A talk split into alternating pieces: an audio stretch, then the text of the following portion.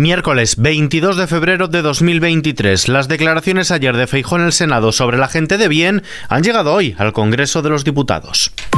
ISFM Noticias con Ismael Arranz. ¿Qué tal? El presidente del gobierno, Pedro Sánchez, ha atacado al Partido Popular con las palabras de su líder, Alberto Núñez Feijóo, pidiéndole que deje de molestar a la gente de bien y ha dicho que para el Partido Popular esa gente de bien son los responsables de las empresas energéticas y financieras y no los trabajadores o los pensionistas. Cuando ustedes votan que no, por ejemplo, al salario mínimo interprofesional es porque interpretan que bueno, sus beneficiarios no es gente de bien. Cuando ustedes votan en contra de la revalorización de las pensiones conforme al IPC, ustedes considerarán que los pensionistas no es gente de bien en nuestro país. Cuando ustedes votan en contra, eh, por ejemplo, del impuesto a las grandes entidades energéticas o las grandes entidades financieras, será porque ustedes consideran que esa gente sí es de bien. ¿eh? Esa gente sí es de bien. Su turno, la secretaria general del Partido Popular, Cuca Gamarra, le ha pedido de nuevo cesar a la ministra Irene Montero por la llamada ley del solo sí es sí. A menos de tres meses para las elecciones municipales y autonómicas de mayo, ambos han protagonizado un agrio debate en el Congreso con reproches y acusaciones mutuas. De hecho, el jefe del Ejecutivo ha sacado al relucir a Gamarra los mensajes que envió hace un año Pablo Casado antes de su caída, apuntando a su cambio de chaqueta. La portavoz del Grupo Popular le ha respondido acusándole a él, a Pedro Sánchez, de traicionar a sus votantes tras pactar con Podemos y Bildu pese a sus promesas electorales. Cuca Gamarra. La mayor, el mayor cambio de chaqueta que se ha producido en la última etapa es el suyo, porque le prometió a sus votantes que no gobernaría con Podemos ni pactaría con Bildu. Y a esos millones de votantes es a los que usted ha traicionado durante esta legislatura. En ese mismo escenario, la ministra de Igualdad, Irene Montero, ha acusado a los populares de difundir bulos y transfobia durante la sesión de control al gobierno en el Congreso, en el que la diputada popular Margarita Proens le ha preguntado sobre cuántos borradores han intercambiado los ministerios de Justicia e Igualdad para reformar la ley del solo sí es sí y le ha instado a dimitir sí o sí. Esta ha sido la respuesta de la ministra. Señoría, hemos intercambiado multitud de documentos, pero escuchándola creo que lo más relevante es que podamos alcanzar un acuerdo antes de darles a ustedes la oportunidad de votar a favor de volver al Código Penal de la violencia y la intimidación. A punto de cumplirse un año de la invasión rusa a Ucrania, que se tendrá lugar este viernes, el presidente del gobierno traslada a los refugiados ucranianos el compromiso de España a su país. Sánchez ha mantenido un encuentro hoy con refugiados ucranianos a quienes les ha trasladado ese compromiso firme e inequívoco de nuestro país para defender la integridad territorial y la libertad de Ucrania. Y en este sentido, España enviará seis tanques Leopard a Ucrania.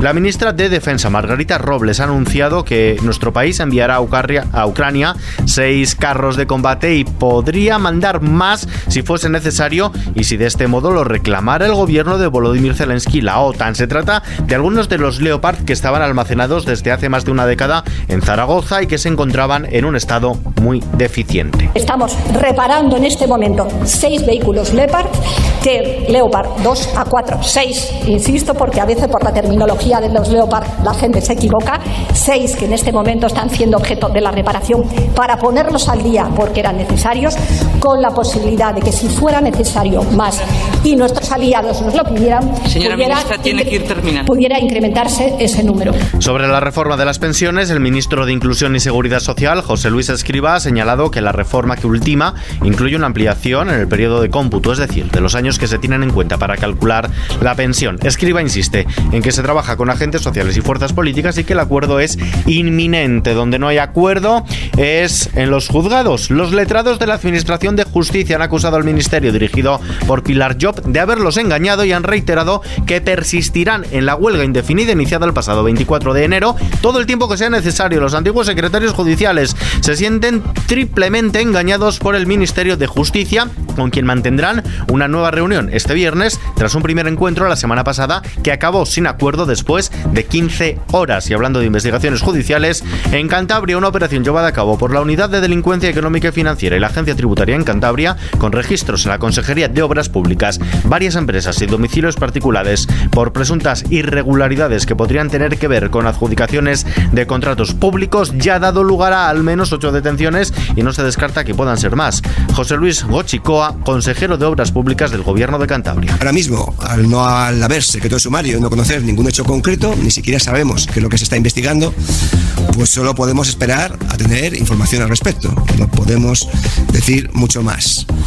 Que por supuesto, colaboración máxima con la justicia, deseamos además que se desentrañen los hechos cuanto antes y transparencia ante cualquier tipo de investigación que se abra, donde aportaremos todos los datos y toda la información que conozcamos. Y en Madrid, la Fiscalía investiga Cibeles Anticorrupción investiga tanto al alcalde de Madrid, José Luis Martínez Almeida, como a otros altos cargos del Ayuntamiento de la capital por la adjudicación de proyectos para el soterramiento de la A5. Se trata de unas diligencias perjudiciales abiertas después de que la concejala del Grupo Mixto y ex vicealcaldesa de la capital, Marta Higueras, presentara una denuncia ante el Ministerio Público por presuntos delitos de prevaricación, tráfico de influencias, cohecho y asociación ilícita.